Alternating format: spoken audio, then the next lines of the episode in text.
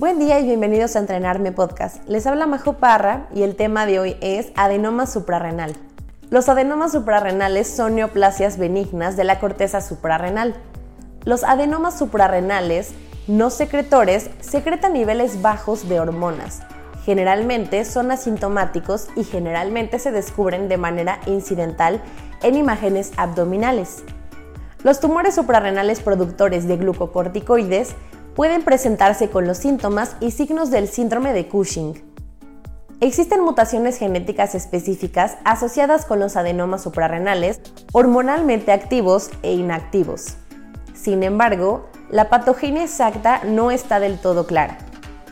Las mutaciones de los genes CTNNB1 que proporcionan instrucciones para producir beta-catenina se asocian con los adenomas adrenocorticales más grandes y no secretores. Las mutaciones asociadas con los nódulos suprarrenales productores de cortisol incluyen PRKACA, que es un adenoma productor de cortisol, GNAS1, que es el síndrome de McCune-Albright, Menin, que es la neoplasia endocrina múltiple tipo 1, y ARMC5, que es un adenoma suprarrenal bilateral hereditario. Las mutaciones asociadas con los adenomas suprarrenales productores de aldosterona incluyen KCNJ5 y ATP1A1. La prevalencia notificada de incidentaloma suprarrenal varía según los criterios utilizados.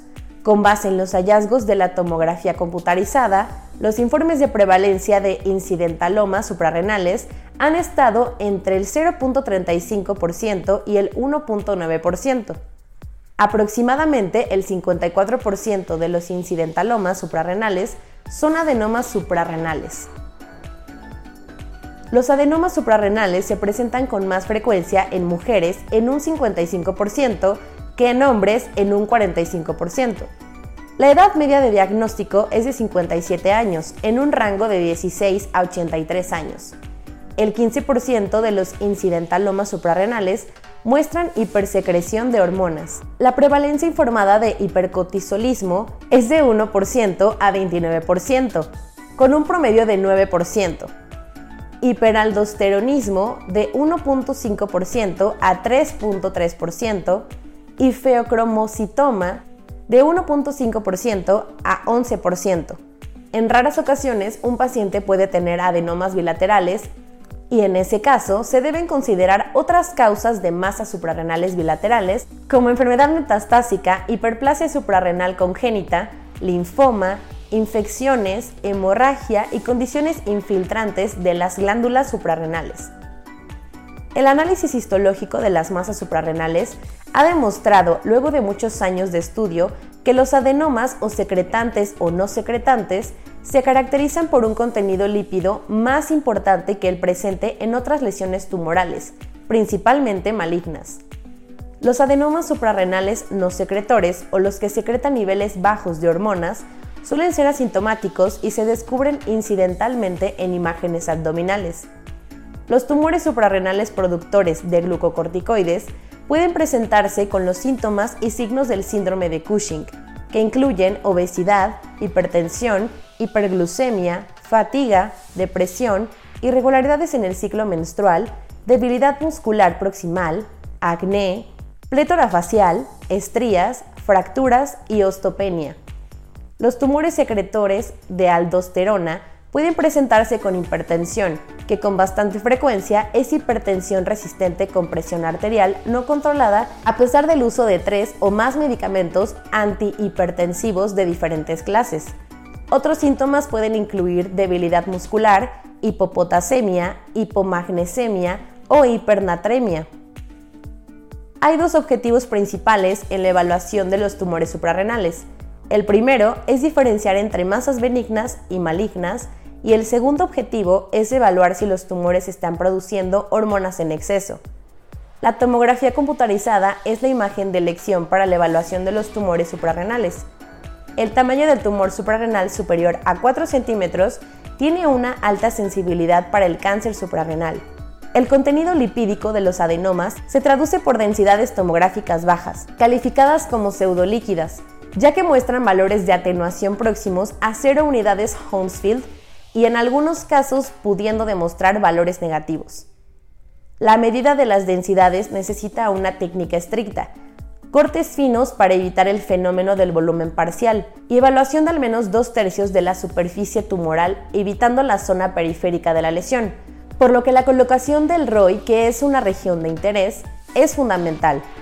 Esta técnica demuestra una sensibilidad del 71%, y una especificidad de 98% en el diagnóstico de adenomas cuando la densidad espontánea es igual o menor a 10 unidades. En esta imagen podemos ver la presencia de región de interés ROI, el cual debe de cubrir el 70% de la lesión, evitando incluir en el mismo zonas periféricas que alteren la medición de la lesión.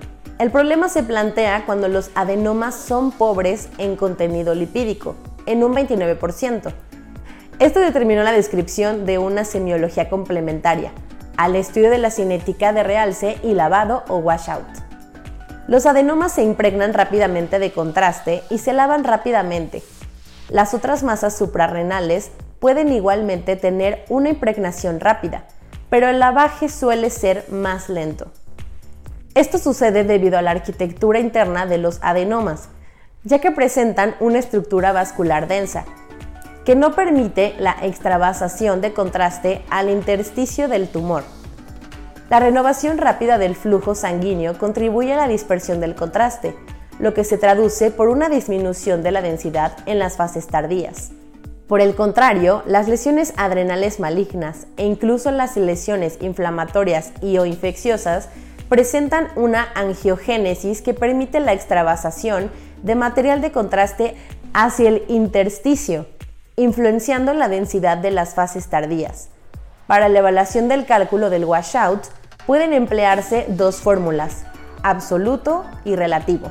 El protocolo de adquisición de imágenes debe obtener una serie sin contraste endovenoso, una fase venosa a los 60 segundos y una fase tardía a los 15 minutos. El tamaño del ROI debe ser idéntico para cada una de las fases una disminución del 40% o mayor de la densidad relativa a los 15 minutos y del 60% o mayor de la densidad absoluta. Son considerados específicos para el diagnóstico de adenoma benigno. Es interesante remarcar que los adenomas pobres en lípidos, es decir, aquellos que presentan densidades espontáneas superiores a las 10 unidades en la serie sin contraste, muestran el mismo tipo de realce y lavado que los adenomas ricos en lípidos. Otra ventaja es que el cálculo de washout es independiente de la cantidad del contraste inyectado. La resonancia magnética es una alternativa a la tomografía computarizada para evaluar los tumores suprarrenales, pero es más costosa que la tomografía computarizada. La biopsia por aspiración con aguja fina de tumores suprarrenales rara vez es necesaria para pacientes seleccionados con lesión suprarrenal única, que tienen antecedentes de malignidad no suprarrenal sin evidencia de otras metástasis. En estos casos, primero se debe descartar un feocromocitoma antes de realizar cualquier procedimiento invasivo. En general, todos los pacientes con adenoma suprarrenal se deben abordar para síndrome de Cushing y feocromocitoma e hiperaldosteronismo. La prueba inicial para diagnosticar el síndrome de Cushing es una prueba de supresión con dexametasona en dosis bajas de 1 miligramo. Un nivel de cortisol en plasma de menos de 1.8 microgramos sobre decilitros después de la administración nocturna de 1 miligramo de dexametasona tiene el mejor valor predictivo negativo para el síndrome de Cushing. Una prueba anormal se confirma con la recolección de cortisol libre en orina de 24 horas y un nivel de ACTH en plasma. Una elevación de cuatro veces del nivel de cortisol en orina de 24 horas es diagnóstica de síndrome de Cushing. Las metanefrinas fraccionadas en orina de 24 horas o las metanefrinas fraccionadas en plasma se miden para evaluar el feocromocitoma, las mediciones del nivel de aldosterona en plasma y de la actividad de la renina en plasma están indicadas en pacientes con adenoma suprarrenal que tienen hipertensión para descartar hiperaldosteronismo.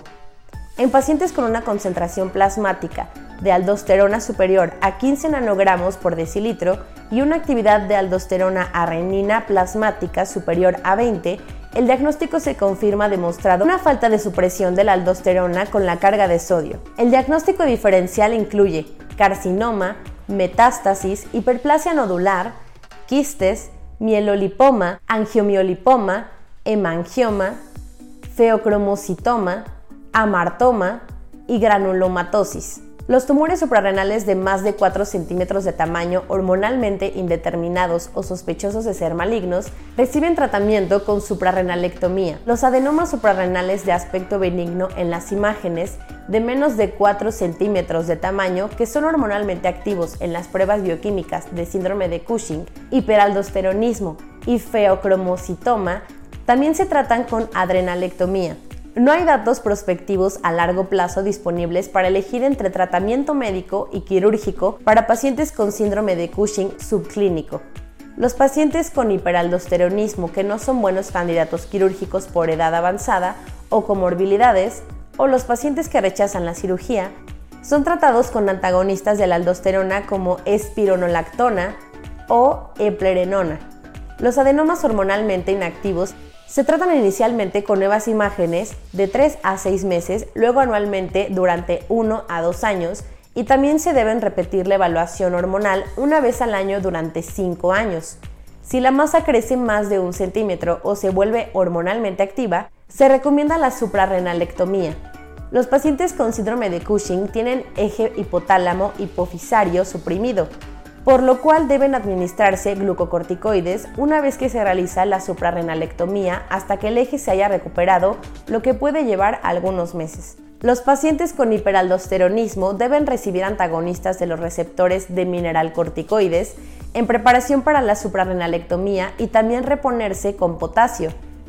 Después de la operación, la mejora de la presión arterial puede tardar de algunas semanas a meses. Las complicaciones asociadas con el adenoma suprarrenal generalmente se deben a la producción excesiva de hormonas que causan el síndrome de Cushing. La virilización o el hiperaldosteronismo, en raras ocasiones, los adenomas grandes pueden causar un efecto de masa local. El pronóstico a largo plazo de los pacientes con adenomas suprarrenales es excelente. Los adenomas suprarrenales no funcionantes rara vez necesitan tratamiento. Sin embargo, los incidentalomas suprarrenales sin producción excesiva de hormonas tienen un riesgo de volverse hormonalmente activos del 17%, 29% y 47% en 1, 2 y 5 años respectivamente. El riesgo de que el adenoma suprarrenal se transforme en carcinoma adrenocortical es extremadamente raro, menor al 2%. Con esto terminamos el repaso a adenoma suprarrenal. Les hablo Majo Parra para Entrenarme Podcast y nos escuchamos en el siguiente tema.